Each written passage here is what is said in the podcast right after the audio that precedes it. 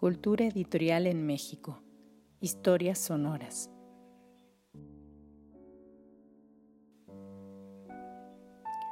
Cultura editorial en México. Historias sonoras es un proyecto académico concebido y coordinado por Marina Garone Gravier, investigadora del Instituto de Investigaciones Bibliográficas de la Universidad Nacional Autónoma de México y cuenta con la colaboración y asistencia de Gabriela Silva y Fernanda Sosa en la organización, lectura y edición de contenidos.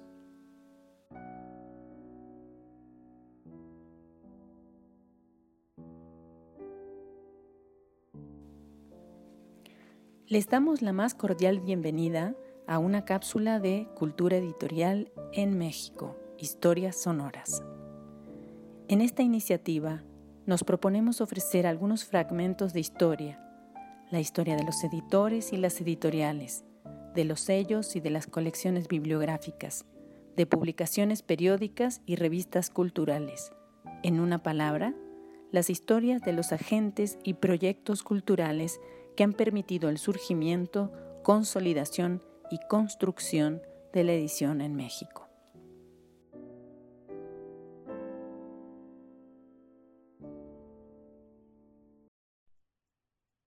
Panorama de la imprenta y edición literaria en Guadalajara durante el siglo XIX. Segunda parte. La amplia experiencia de la familia Rodríguez en el quehacer editorial, así como la de su colaborador, el tipógrafo José Trinidad Buitrón, apoyaron el desarrollo del arte tipográfico en la región. Buitrón, después de muchos años de servicio, quedó al frente de la imprenta y fue considerado uno de los talleres más importantes y prestigiados. Refiere Juan B. Higuinis que sin duda podía decirse que contribuyó en gran medida al desarrollo de la tipografía en Guadalajara.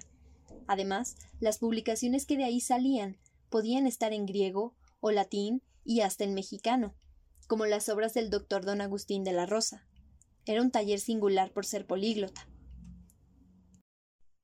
Guadalajara, con esta sólida empresa editorial, encabezada por personajes ilustres y con talleres prestigiados que se distinguieron por la pulcritud de sus publicaciones y la versatilidad de formatos, pudo enfrentar la reforma radical que planteó el Estado entre 1833 y 35, periodo que desde la perspectiva de Íñigo Fernández Fernández estimuló a la prensa para atacarse mutuamente y polemizar con la autoridad.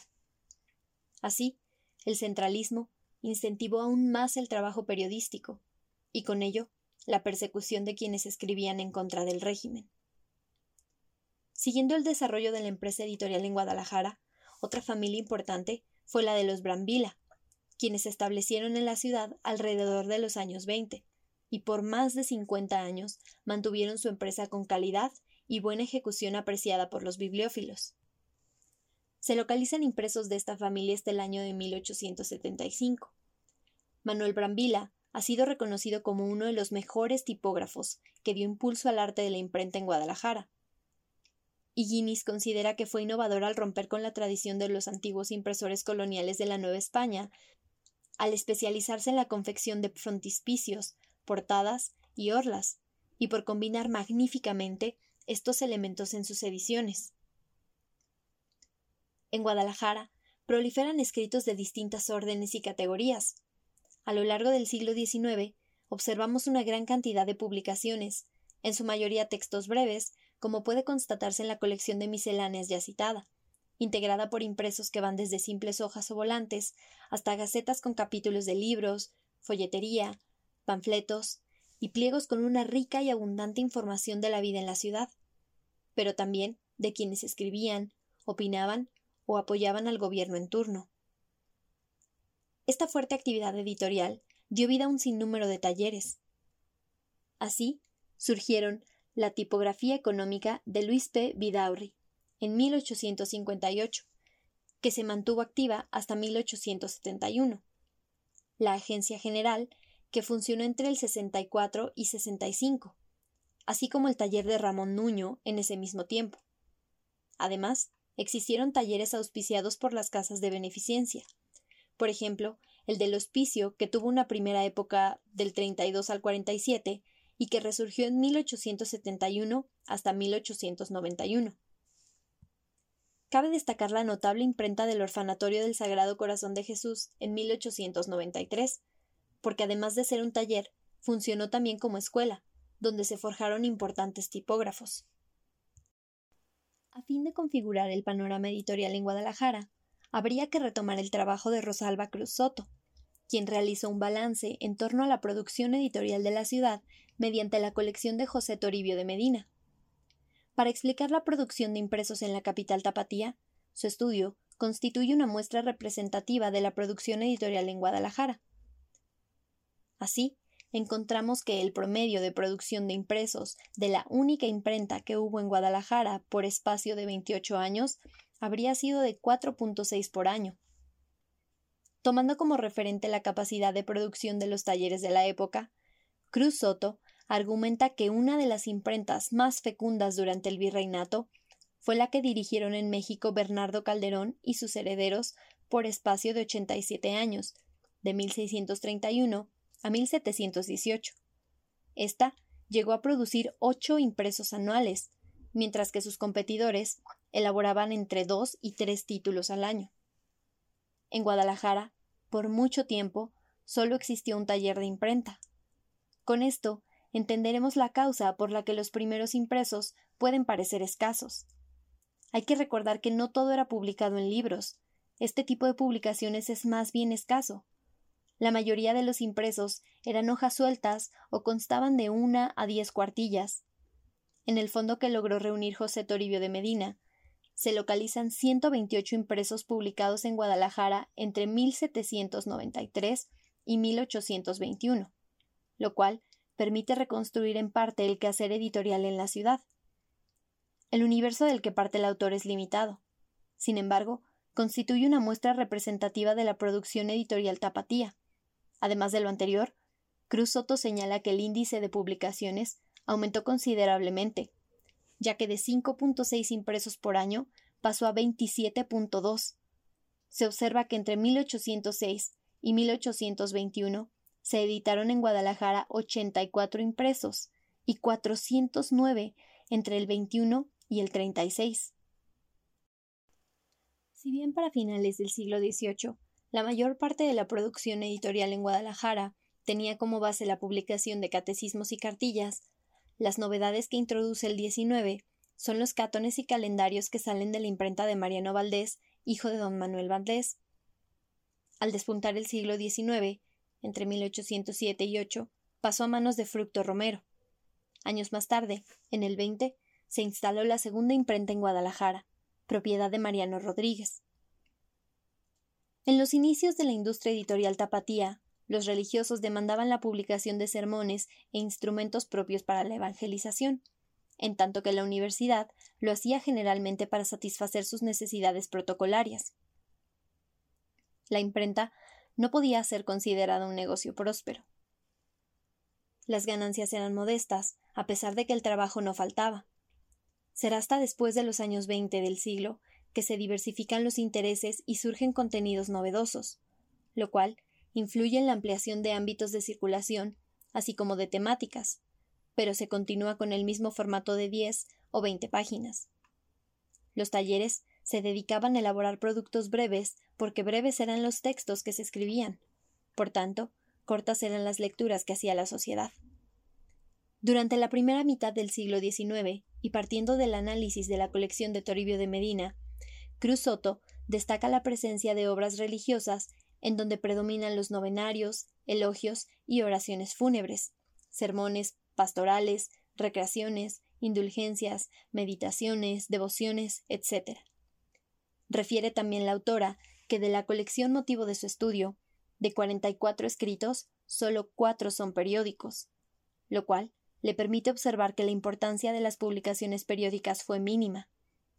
En la sociedad civil habrían circundado fundamentalmente impresos breves, por lo general manuales de rezo y literatura devocional.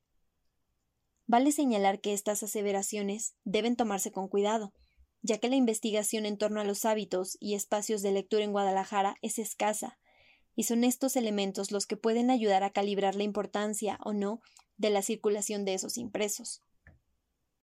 Con el siglo XIX se inauguró la publicación de manifiestos y proclamas en hojas de gran tamaño, en donde podemos encontrar avisos, precios de diversas mercaderías, registro de enfermos, instrucciones para elecciones, reglamentos y textos didácticos, todos elaborados en distintos calibres y de una a ocho páginas.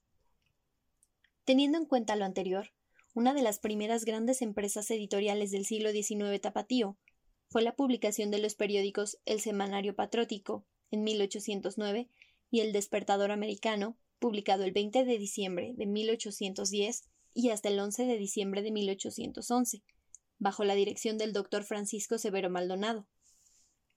De los siete números que se publicaron de este último, se conserva la colección completa en la Biblioteca Nacional de Chile.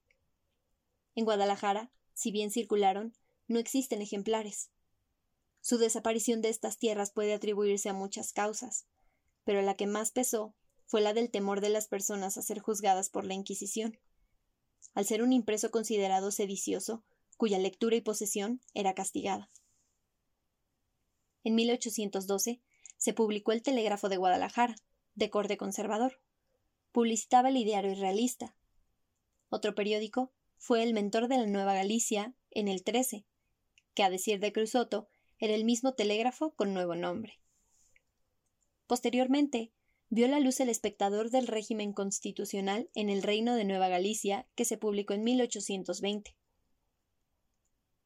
En medio de la inestabilidad política y económica del país, las agrupaciones con interés en la vida cultural e intelectual en las ciudades medias fueron surgiendo y consolidando sus acciones.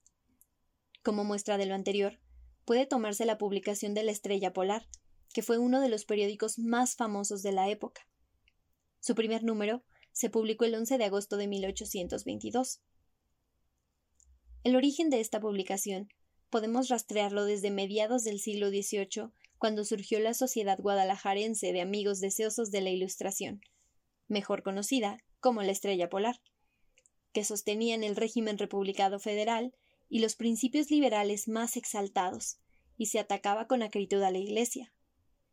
Lo anterior conmocionaba a la sociedad tapatía, ya que los polares pretendían llevar a cabo los planteamientos de la Ilustración, por lo que fueron vistos como individuos peligrosos por su espíritu radical en medio de una sociedad conservadora.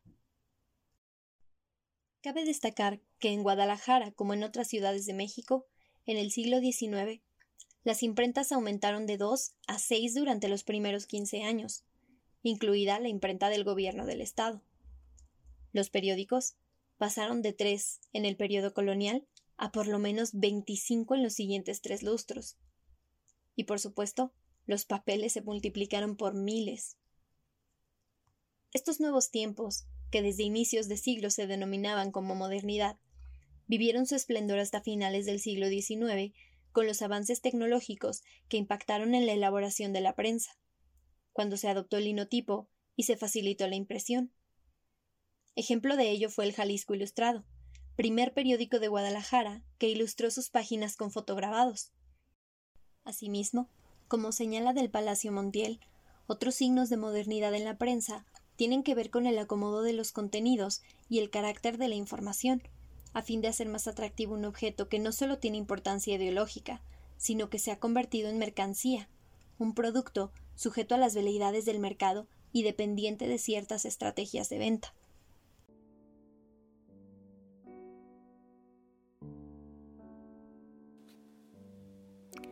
Expresamos nuestra gratitud a los investigadores y profesionales del mundo del libro y la edición por la elaboración de los textos de estas cápsulas.